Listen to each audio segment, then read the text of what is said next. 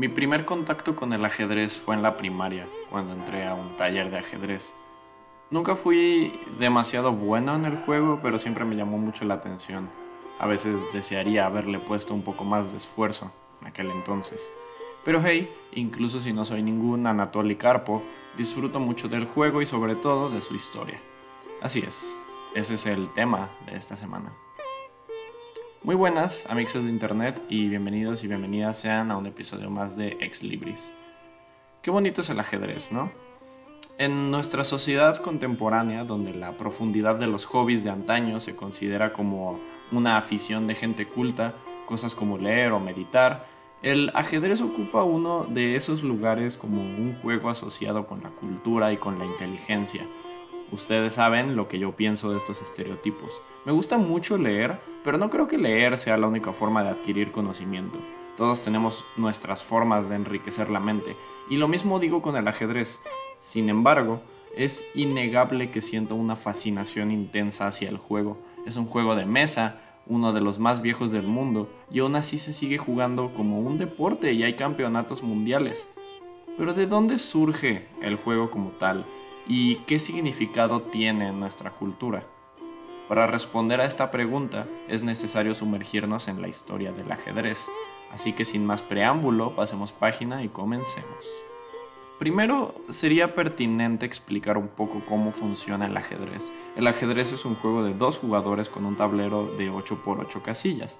Los jugadores colocan sus piezas en los lados contrarios, las piezas blancas de uno y las negras del otro. Las piezas blancas tienen el primer turno. En el juego hay 6 tipos de piezas. Primero hay 8 peones que se colocan en fila frente a todas las demás. Pueden moverse un espacio hacia adelante, dos si es su primer turno, y solo pueden comer piezas enemigas en diagonal. Las dos torres pueden moverse el número que se desee de casillas en manera horizontal y vertical y comen de la misma forma.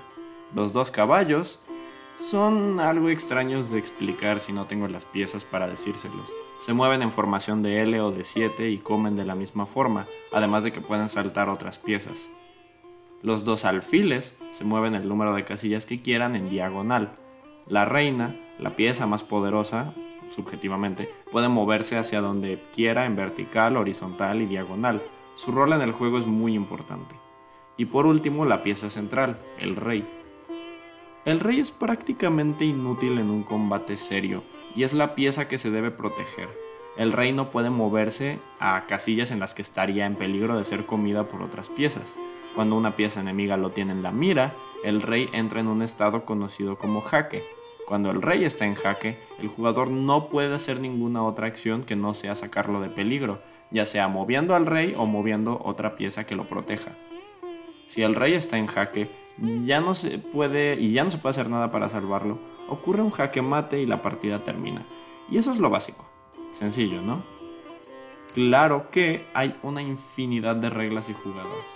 Un enroque es una jugada compleja en la que un rey y una torre intercambian lugares y no tengo idea de a quién se le ocurrió. Un pastoreo es cuando un jugador logra ganar en menos de 4 movimientos. Es muy difícil y requiere que el otro jugador cometa una serie de errores garrafales muy específicos. El ahogado es cuando el rey no está en jaque pero tampoco puede moverse hacia ninguna parte. La partida termina en tablas si esto pasa. No importa si te comes todas las demás piezas del rival, no ganarás hasta que el rey enemigo no pueda moverse. Y otra regla curiosa son las promociones. Cuando un peón logra de alguna forma llegar al otro lado del tablero, puede promoverse a otra pieza, como una reina, una torre o un caballo. Y esas son, en resumen, algunas de las reglas del ajedrez moderno. Ojalá no se hayan dormido porque vamos a hablar de historia. Yay. Nuestra historia comienza en la antigua India. El primer antepasado que tenemos del ajedrez es un antiguo juego conocido como chaturanga, en sánscrito, que significa cuatro divisiones. Un juego para cuatro personas con un tablero muy similar al que conocemos, pero separado para cuatro contendientes. La referencia más antigua que hay de este juego es en el texto mítico y religioso conocido como el Mahabharata. Según este texto, el juego se origina por el conflicto entre dos hermanos por la sucesión del trono. Aunque hay otras interpretaciones de cómo realmente surgió el juego. Para resolverlo, un grupo de sabios desarrolló una recreación de un campo de batalla con madera de teca oscura y marfil blanco que contraste, o sea, los antepasados del blanco y el negro actuales. Algunas diferencias clave es que cada jugador tenía menos piezas. Había cuatro peones por jugador, además de un rey, un general, que ahora conocemos como la reina, dos elefantes, que ahora conocemos como los alfiles, dos carruajes, que son los caballos, y dos caballeros, que eran las torres. Claro que los movimientos eran muy diferentes a como lo son actualmente. El juego, sin embargo, no se quedó en la India y gracias a la ruta de la seda no tardó en expandirse a otras partes del mundo junto con las telas y las especias. El siguiente antepasado del ajedrez del que tenemos constancia es el Shatranj, originado en Persia como descendiente del Chaturanga en el siglo IV después de Cristo. Bueno, 4 o 5 después de Cristo, en el ocaso del Imperio Sasánida. El Shatranj era mucho más familiar para nosotros, pues todas las piezas están en su lugar excepto porque, bueno, aún no hay sacerdotes cumpliendo el rol de alfiles, siguen siendo elefantes. Aunque es curioso, puesto que la palabra alfil viene del persa fil, que significa elefante.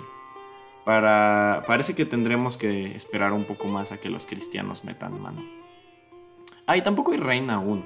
En algunas traducciones, a la pieza que hoy conocemos como la reina se le conocía como alferza o visir, que es algo así como un consejero real y era mucho más débil de la interpretación que tenemos hoy en día.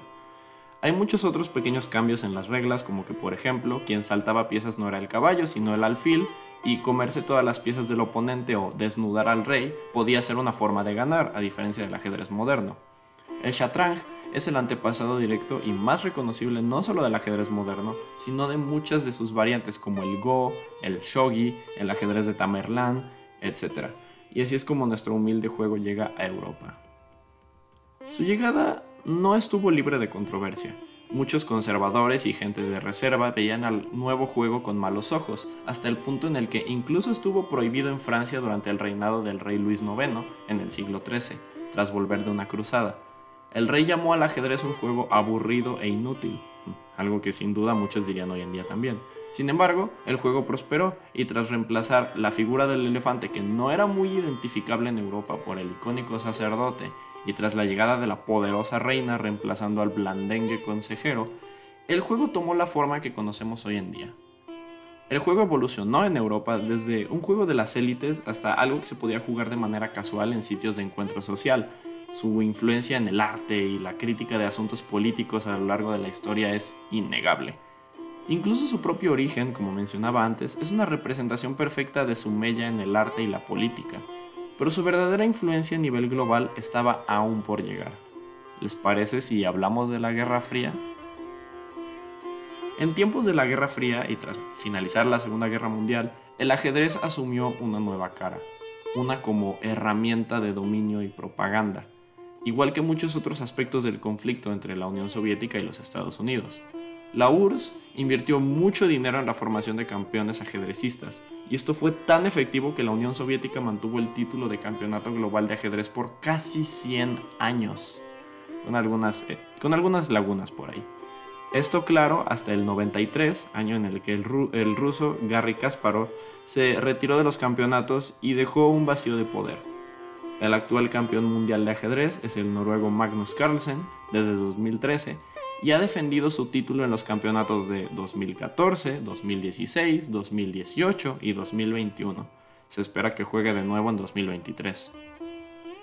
Ahora que ya sabemos un poco más de la historia del arte y del ajedrez más bien, ¿cuáles son algunas de las variantes que aún se juegan? Bueno, me alegra que pregunten. Algunos de ustedes conocerán el shogi, un juego japonés que proviene también de la expansión del Shatranj.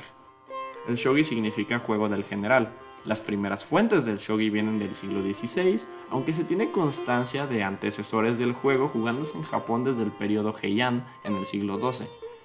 Ahora, ¿qué diferencias trae el shogi? La primera y más evidente es que las piezas parecen más fichas, con forma de punta de flecha y con kanjis representando sus nombres grabados en la superficie. Las piezas también presentan ligeras diferencias. Tenemos al rey, a la torre, al sacerdote, al general dorado, al general plateado, al caballero, al lancero y al peón. Además de las formas ascendidas de cada pieza, se asciende a una pieza, al igual que el ajedrez cuando llega al otro lado del tablero. Lo que cambia, sin embargo, es que en vez de transformarse en otro tipo de pieza, se convierte en su forma ascendida, lo cual se representa volteando la pieza para revelar que tiene otro kanji, esta vez rojo, en la espalda.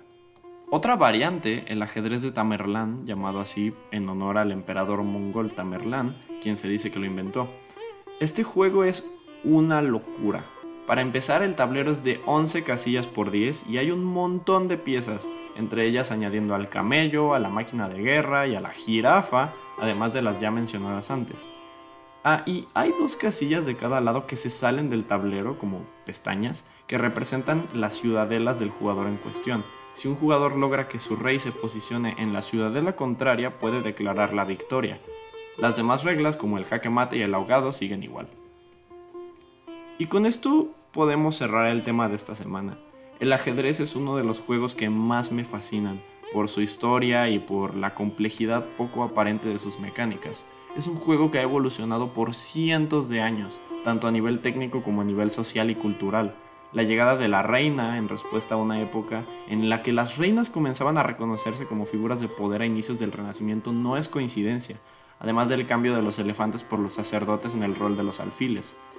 Existen decenas de variantes del ajedrez a nivel mundial, cada una con sus reglas y sus condiciones, y es fascinante estudiar un fenómeno que trascendió los límites del juego para convertirse en una herramienta de crítica y cambio, un arma de carácter político y una inspiración para los artistas a lo largo del milenio y medio que el juego lleva con nosotros.